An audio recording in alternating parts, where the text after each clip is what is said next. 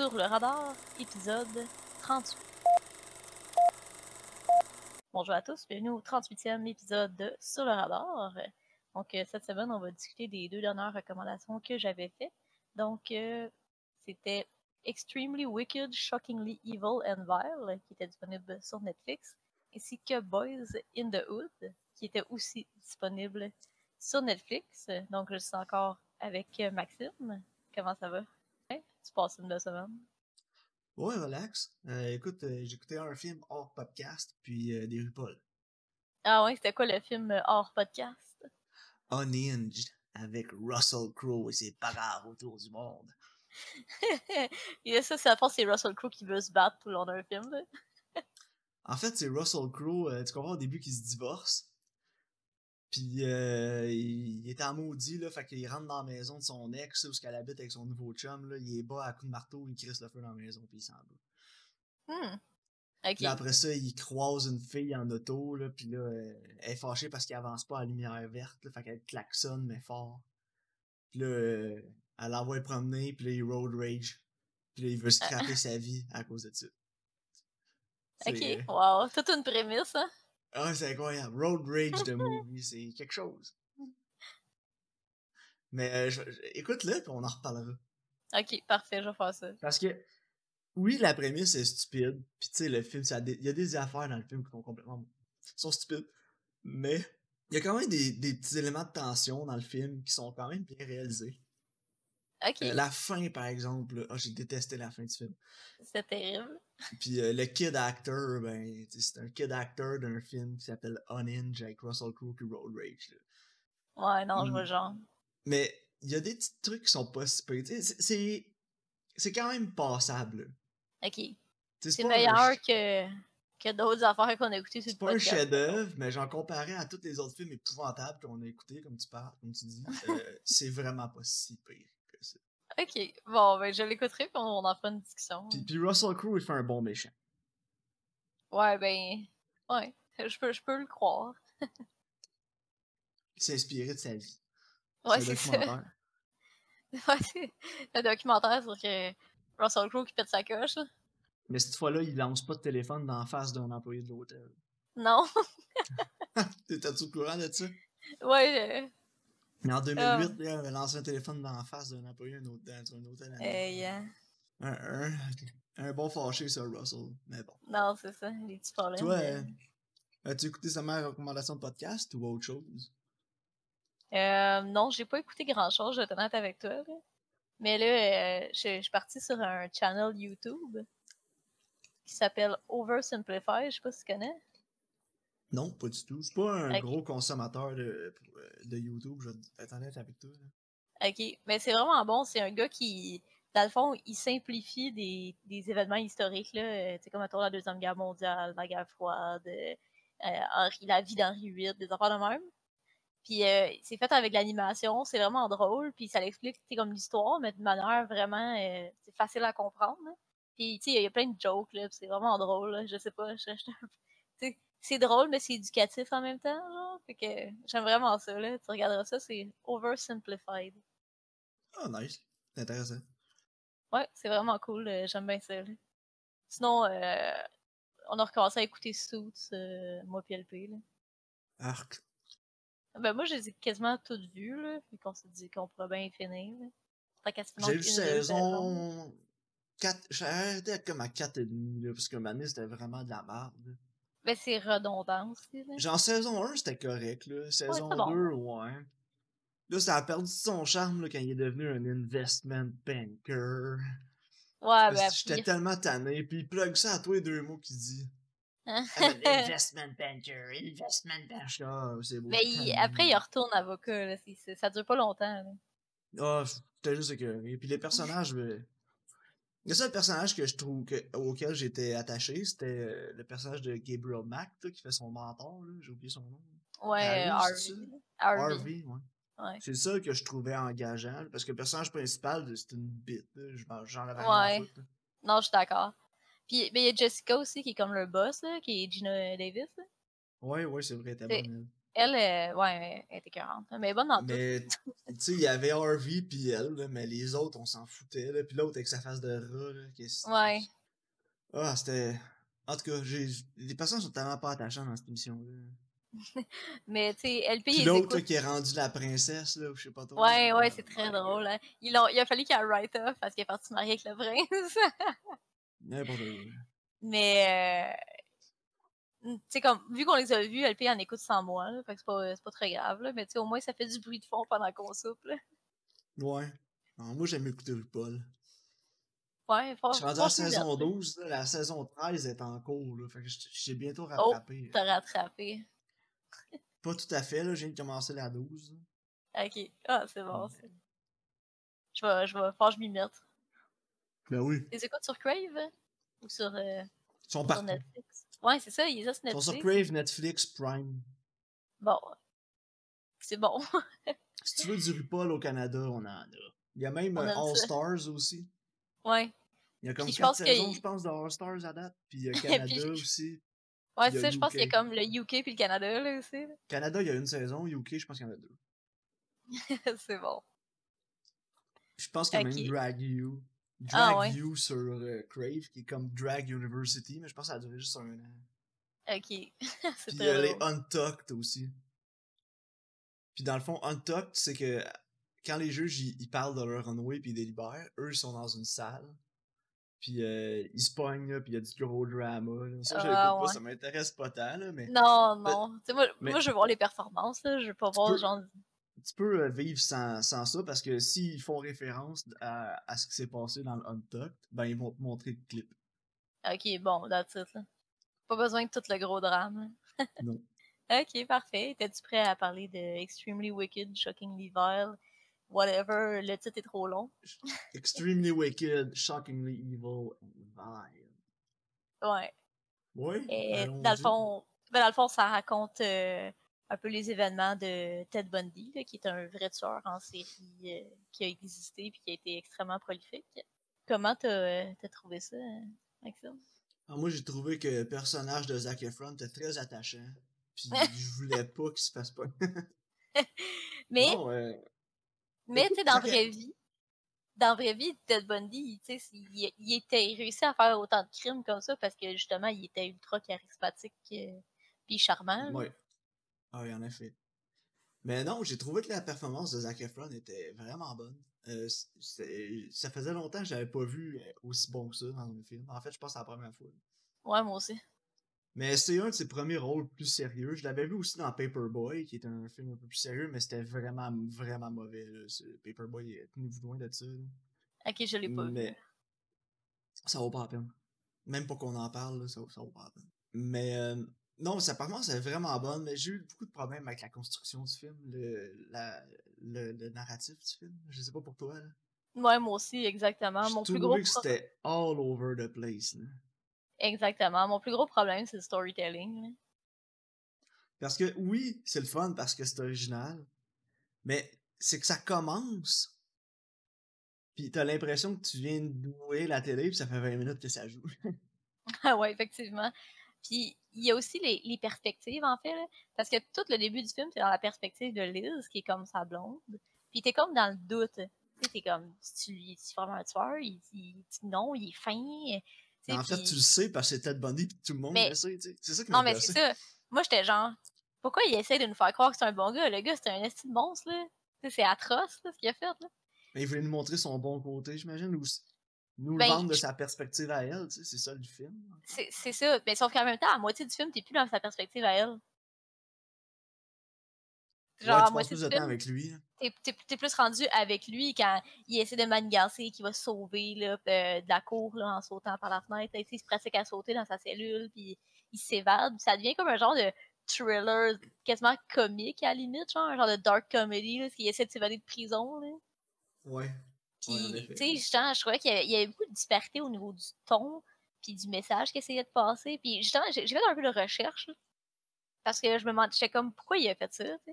Puis le réalisateur, il essayait de dire que, au début, il essayait de montrer que, comme n'importe qui pourrait se faire charmer, là, puis c'est comme un peu le danger de ça. Puis, ils ont des... Puis, la- ils ont choisi de caster Zac, Zac Efron parce que les filles du réalisateur ont comme grandi avec Zac Efron, tu sais, dans High School Musical, puis euh, c'est comme leur boy crush quand ils étaient jeunes, genre. Fait que, Ouais. tu sais, oui, je trouve que comme caster Zac Efron, c'est une super bonne idée parce que justement, tu sais, il est comme inoffensif, entre guillemets, là, si je peux dire.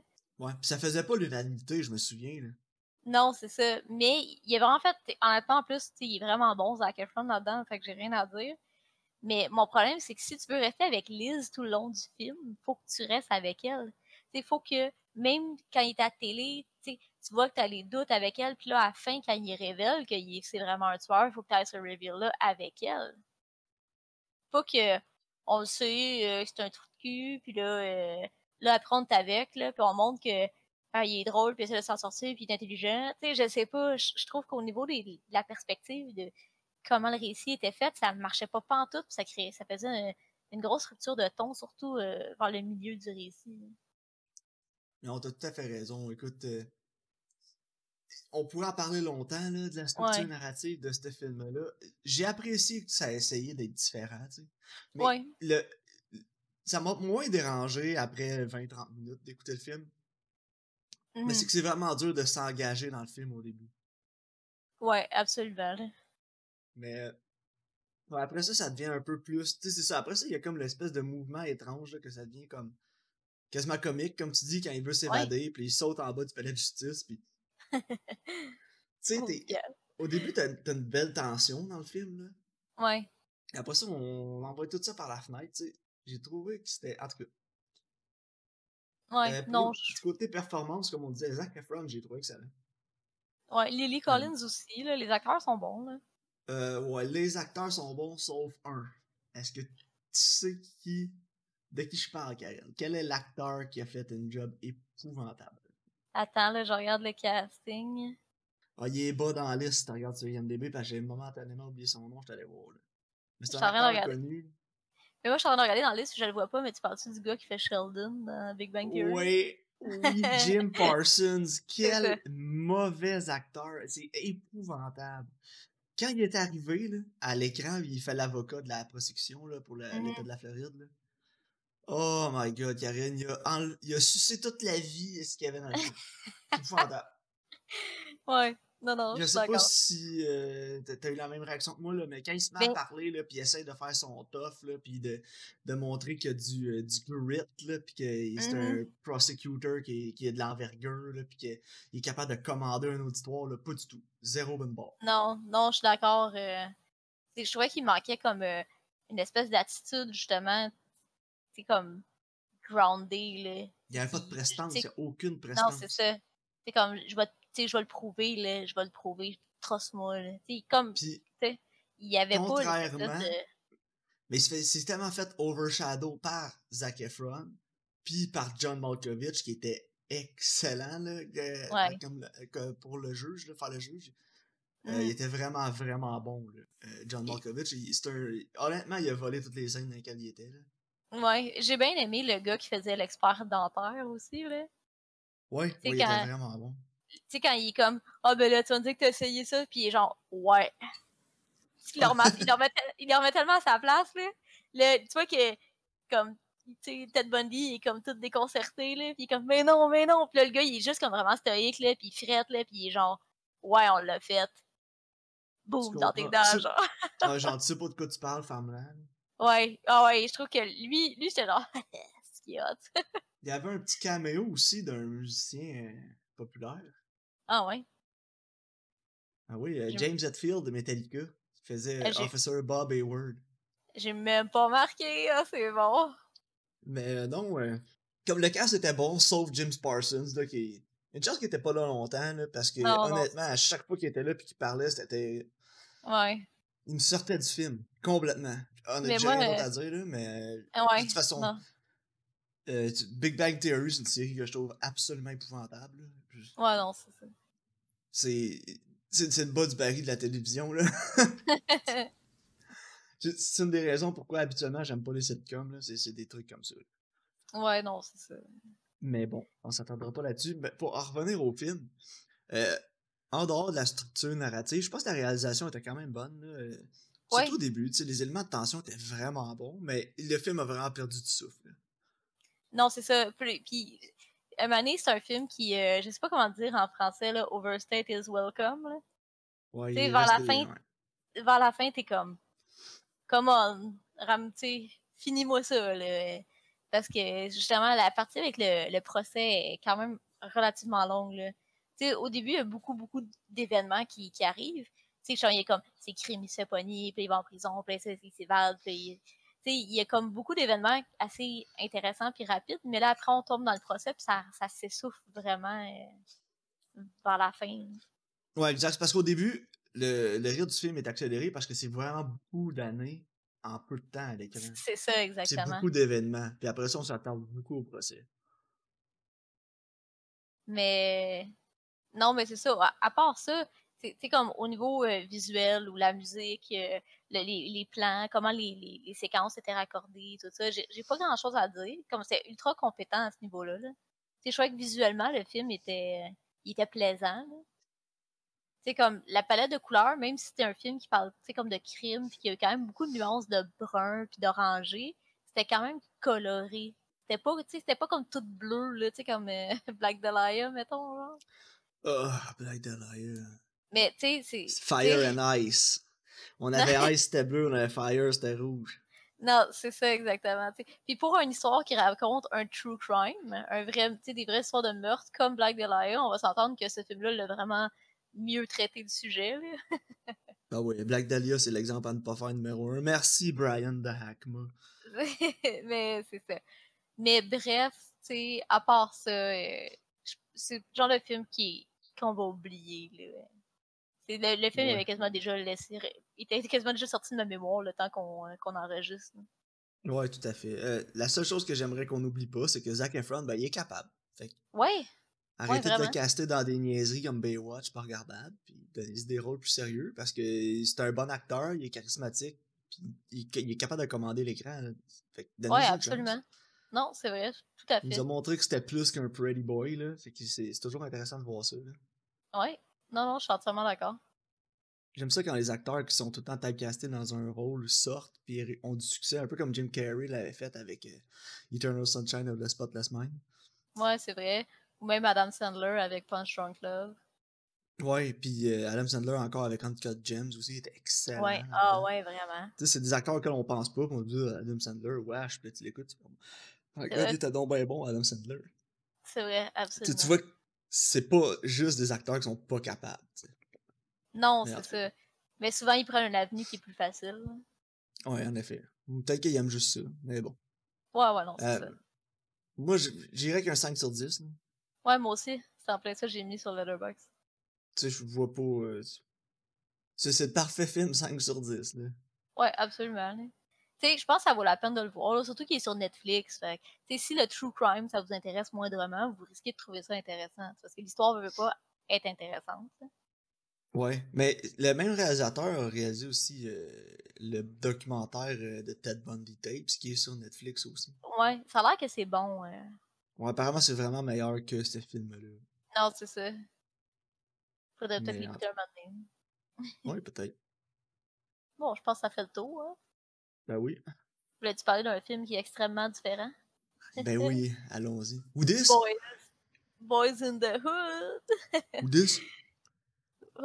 Donc, euh, Boys in the Hood raconte l'histoire euh, de trois, euh, trois jeunes, en fait, de leur enfance euh, jusqu'à l'âge adulte, euh, qui vivent dans un ghetto de Los Angeles.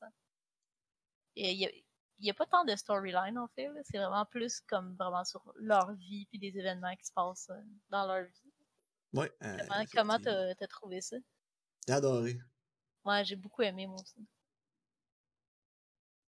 Euh, J'ai trouvé que il y a une belle simplicité dans le film. Ouais, c'est euh, ça. dans, dans son filmmaking. Tu sais, que c'est pas. tu sais, il y a rien d'extraordinaire, de, de plan ultra compliqué, ni de. Tu sais, ils a- ils ont pas sorti euh, tout l'arsenal de, de magie du cinéma, là, pour. euh, pour ces Non. films-là, mais tout est extrêmement bien exécuté, puis les acteurs sont vraiment bons. Ouais, mais ça donne comme l'impression que t'es là avec eux. Tu sais, comment c'est tourné, c'est comme si tu hang out avec tes chums, genre. Ouais, en effet. Puis moi, je pense que c'est un film qui, qui est important. Puis encore aujourd'hui, je pense que c'est un film qui est vraiment important. Ouais, c'est un peu triste de voir que ce film-là a été fait en 93, 91. puis que 91. tu, tu l'écoutes aujourd'hui en 2020, puis que, en 2021, puis le message est encore pareil, tu sais. Ouais, le Il y a message est rien qui a changé, tu sais. Non, c'est ça. J'étais comme, aïe, ça fait dur. Hein. Sais, ça fait, ça fait des qu'on années. qu'on apprenne pas, puis que ça change pas. Puis- non, c'est ça. Puis surtout, euh, tu sais, avec les événements en 2020, là, tout le Black Lives Matter, tu sais, je pense qu'on on commence justement à aller vers euh, une vague de changement, mais ça va prendre beaucoup de, beaucoup de temps puis beaucoup d'efforts. Ouais. Ah non, t'as tout à fait raison, mais écoute. euh, pour le film, j'ai il est comme structuré en deux actes, là, si on veut, Ouais. leur jeunesse puis leur adolescence. Au début, c'est comme euh, Ghetto Stand By Me. Ouais, exact. Hey, il y a même le Hey, tu veux-tu ouais, voulez-vous voir un cadavre? J'étais comme ah drôle, une petite référence à Stan By Me. Ah non, ils vont vraiment voir un cadavre. Ah, J'ai trouvé ça triste. Ouais. Puis euh, non, mais j'ai beaucoup, beaucoup aimé la première partie. Euh, je sais Ouais. pas si je l'ai plus aimé que la deuxième. Les affaires acteurs étaient tous vraiment bons. Ouais, vraiment. Puis j'ai trouvé ça important, puis euh, nécessaire aussi d'avoir cette partie-là au début du film pour bien comprendre euh, les personnages. Ouais. Ouais, moi aussi, euh, je trouve que justement la juxtaposition entre euh, comme l'enfance puis quand ils sont plus proche de l'âge adulte, ça fait ça montre un beau contraste aussi, c'est comme de comment ils ont évolué, mais comment ils ont gardé leur relation aussi. Ils sont encore amis avec les mêmes gars, puis ils tiennent ensemble depuis toujours. Là. Puis ça aussi, c'est important parce que ça vient avec la fin aussi. Là. Puis par contre, je te le dirais, je, je trouvais juste qu'il me manquait un petit. Je sais pas, un petit, pas un petit punch narratif, là, mais plus comme c'est quoi leur but? Je trouvais que le film, il n'y avait pas nécessairement de direction pendant un bout. Là. Je sais pas si tu trouves. Ouais. Tu sais, je comprends Ben- que c'est comme nous montrer leur vie, puis la succession. C'est comme, c'est comme une succession d'événements, genre. C'est, tu sais, il- c'est pas comme euh, Ah, euh, je vais vraiment, je vais vraiment sortir d'ici, j'ai ça le ghetto. euh. Oui, il y a, il y a cet aspect-là, mais c'est pas nécessairement ultra prononcé. Ouais. Mais tu sais, il y a Ricky qui veut devenir un joueur de football. euh, Ouais, c'est ça. Tu sais, je pense que, comme, justement, c'est comme l'arche, c'est Ricky, faut qu'il aille, euh, faut qu'il soit accepté à l'université. Pour qu'il puisse. Ouais. Puis on voit à la fin qu'il a juste barely eu le score qu'il fallait pour avoir son scholarship. Mais il l'aurait eu, tu sais. Ouais. Puis, ben, en fait, c'est con parce que aussi je le savais. Je, je le savais qu'est-ce qui allait se passer, là. Parce Ben que, oui, on savait tout. là. La seconde qu'on savait que c'était un bon joueur de football et qu'il avait de l'avenir, euh, c'est sûr qu'il allait se faire puis, puis, tu sais, avec les gars qui se promènent euh, en char avec le shotgun, là, tu sais, tu sais qu'est-ce qui va se passer. Puis, en même temps, je sais, c'est pas comme cliché parce que, je veux pas, c'est un film qui est sorti en 91, tu sais. Fait que je sais pas Ouais. si c'est à cause de ce film-là, tout le monde l'a refait après, là. Oh non, ben, il aurait pu y aller, finalement. Tu sais, avec sa mère qui ouvre la lettre, genre. Ouais. Mais, tu sais, je pas, je savais qu'est-ce qui allait se passer, mais j'aimais vraiment la tension que, justement, les gars, là, avec le char, là, qui- se promènent, Ouais. que ça créait, parce que, tu sais, ça te montre que le danger est comme tout le temps constant partout, là. Et, tu sais, comme toute l'ambiance aussi, là, tu sais, des fois, ils vont quelque part, t'as comme des coups de feu en background, pis, tu sais, c'est, t'es comme, pense-y, vivre là-dedans, c'est...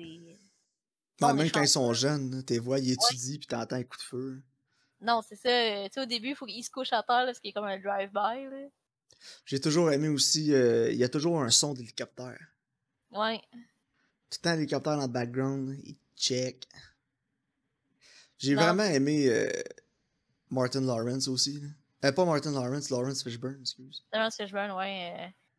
il, il est comme sage un peu, tu sais, il veut. Il, est comme, il est sévère, mais c'est parce que justement, il veut que. Il veut que son fils il puisse avoir une Il meilleure vie. Ouais, il veut que son fils se sorte de cette trou-là. Il veut que tout le monde s'en sorte, tu sais. Ben oui, c'est ça. C'est ça, tu sais, quand il essaie justement de. Il explique au monde, là, tu sais, il faut qu'on Ouais, il essaie de les éduquer. C'est ça, tu sais, il faut que. Faut qu'on fasse rouler nos enfants, on peut pas continuer à vivre de même. hein. Ouais, ouais, c'est. euh, Puis tu sais, quand ses amis se font arrêter, puis tout, tu sais, lui, il était à la pêche avec euh, justement son père, là. Ouais.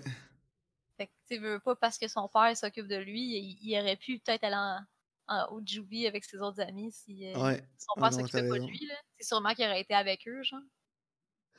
Non, c'est ça, tu sais, vu qu'il y avait une présence paternelle avec lui, ben, tu sais, il a réussi à se sortir de cette trou-là. Non, c'est ça. Mais à la fin, il, il prend quand même la mauvaise décision au début, mais il revient sur sa décision puis il décide de sortir de l'auto.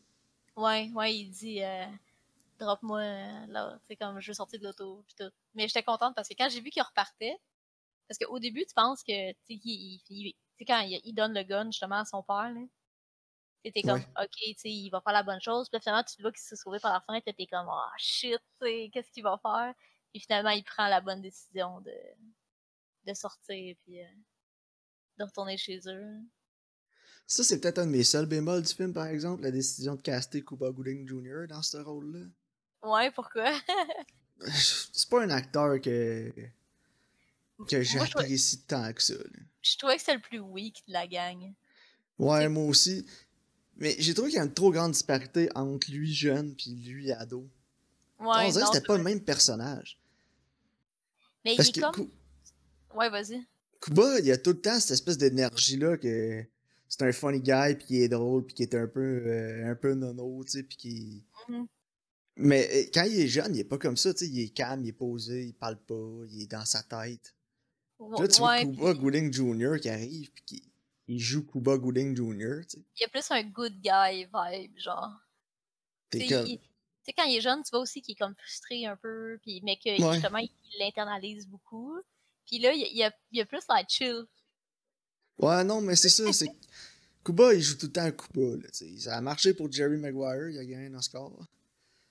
Ouais. Show me the money, mais tu sais, j'avais l'impression. Puis même, il a fait Jerry Maguire après ça, mais j'avais quand même l'impression Mhm. qu'il allait crier Show me the money un moment donné, tu sais. Ah. C'est ça, c'est. j'ai trop- Il y avait une trop grande disparité entre les deux. ouais. Mais je pense qu'Ice Cube était vraiment, vraiment bon. C'était- Ben, ça, je m'en dis, c'était le meilleur, là. Ouais. C'était le meilleur de du film, là. Il était écœurant. Mais en même temps, Ice Cube, tu sais, il, a il a grandi euh, à Compton. là. Il était dans, Ouais, c'est dans ça. NWA, il était dans sais, lui, il avait pas besoin d'acter. Il était comme juste, je vais être moi-même sur le set. Ah ouais, mais il était vraiment bon aussi, là. Puis il, avait une belle continuité dans son personnage aussi, tu sais. ouais. Oh, ouais. De quand il était jeune, quand il était plus vieux. Je pensais à Moonlight après, quand j'ai fini le film. Parce que, tu sais, on a le même personnage avec trois acteurs différents, puis comment ce film-là, euh, c'est fantastique, là, les, les performances, comment ils ont réussi à se suivre. Puis euh, après ça, je pensais à Cuba Gooding Jr. qui arrive, je me dis, oh boy. Ils ont fait manquer de bateau sur le casting, ce coup-là. Ouais, ben, je l'ai trouvé correct, là, Cuba Gooding. Mais tu sais, c'était pas justement le personnage que je trouvais le plus intéressant. Je trouvais que tous les autres personnages autour étaient plus intéressants. Ouais, ben, tu sais, c'est que ça, c'est que c'est le personnage principal du film, mais quand Cuba Gooding arrive, il- ben, ça l'est plus. C'est ça, ouais. Mais même quand, tu sais, comme quand tous ses amis sont là, je trouve que ses amis, c'était comme le parfait entourage ghetto, là. Tu sais, quand le Ouais. gars, mettons, il vient le voir pour le scholarship, là, il est genre, Hey man, tu veux te faire donner un scholarship, ouais? drôle. Tu sais, j'étais comme, sont parfaits, là. Genre, c'est c'est écœurant, là. Puis à la fin, on wrap up avec euh, qu'est-ce qui est arrivé au personnage? Ouais. C'est comme si c'était une histoire vraie, mais ça l'est pas. là. Non, c'est ça. Ben, C'est juste fortement inspiré du réalisateur de sa vie. c'est un gros trot des années 90 aussi, là, de finir de même. Ouais. On veut savoir. Ben, ouais, c'est ça. il va-tu s'en sortir? Imagine-tu si, mettons, Boys in the Hood avait une fin ouverte? Oh boy. Je- tu sais, que genre, ça, mettons, il, il décide de retourner chez son père, puis là, ça finit, puis là, il rentre à la maison chez son père, après être sorti de l'auto, genre. Oh mon dieu, ça me fait rire. genre, le monde serait comme, ben là, tabarnak! Ouais, un peu comme No Country for Old Men. Ouais, c'est ça. Je pense que la fin est appropriée, justement. Qu'ils ils nous disent au moins que lui, il va s'en sortir avec sa copine. Ouais. Puis j'ai trouvé ça drôle, il y avait, il y avait le premier, euh, le, la OG, le Original Gangsta Scene, de, tu sais, dans Ant-Man, quand Michael Ouais. Pena, il raconte des affaires, là, puis il dit, ouais, fait que là, le gars, il a dit, euh, non, pis tout. Tu sais, comme, il fait comme les voix de tout le monde, là. Il l'avait dans ce film-là. J'étais genre, j'étais genre, oh my god, c'est pas original dans Ant-Man. Parce que, tu sais, un moment donné, euh, Cuba Gooding, il, il raconte, là, qu'il a rencontré une fille, là.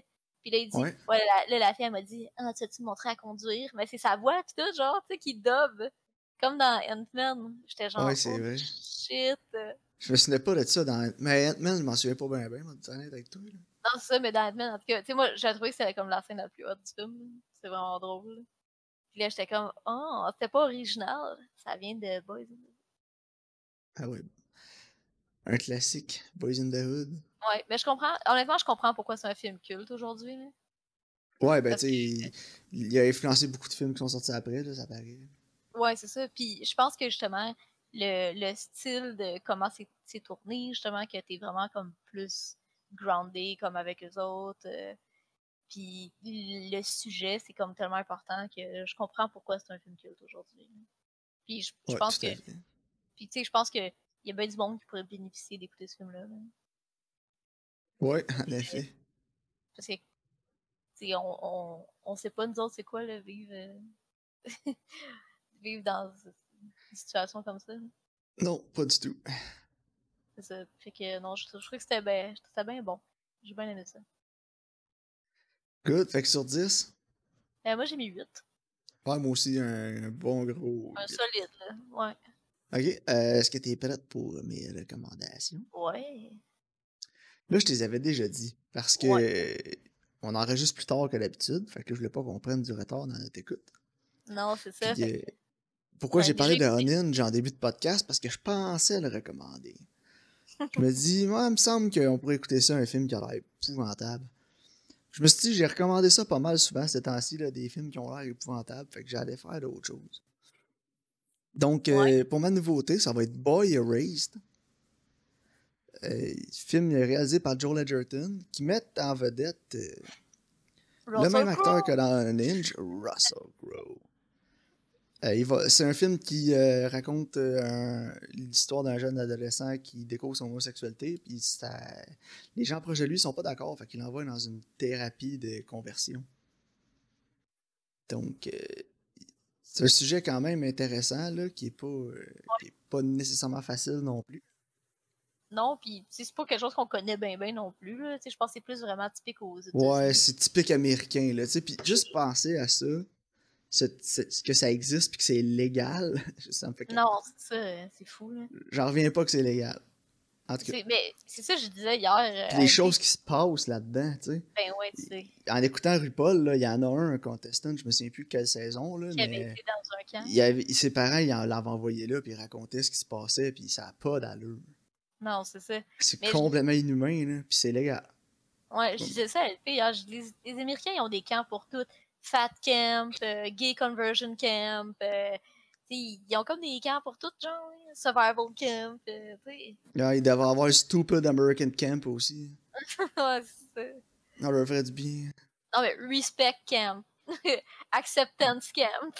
Ouais, Get Educated Camp. Non, c'est ça. Ah boy.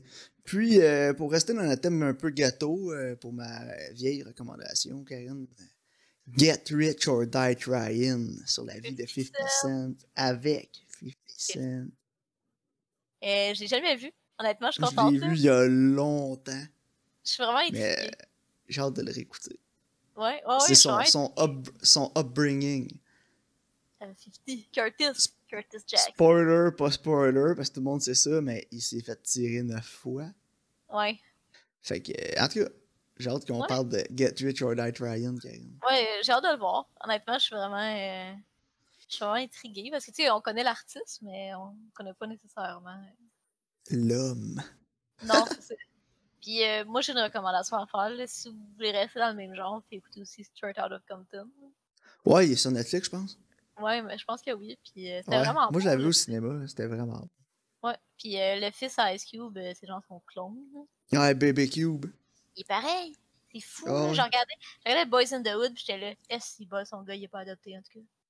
Non, vraiment. Ah non, il est pareil comme Ice Cube dans euh, Boys in the Hood. Fou. Tu mets les photos une à côté de l'autre, là, c'est fou. Ouais, quand je l'ai vu, j'étais comme, aïe, aïe. Fait que, ouais, ça aussi, c'était super bon, là. Fait que, Ouais, Pas besoin de test de paternité. hein. non.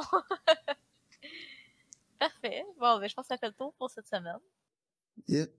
Donc, euh, merci encore euh, de votre écoute, puis on se voit au prochain épisode.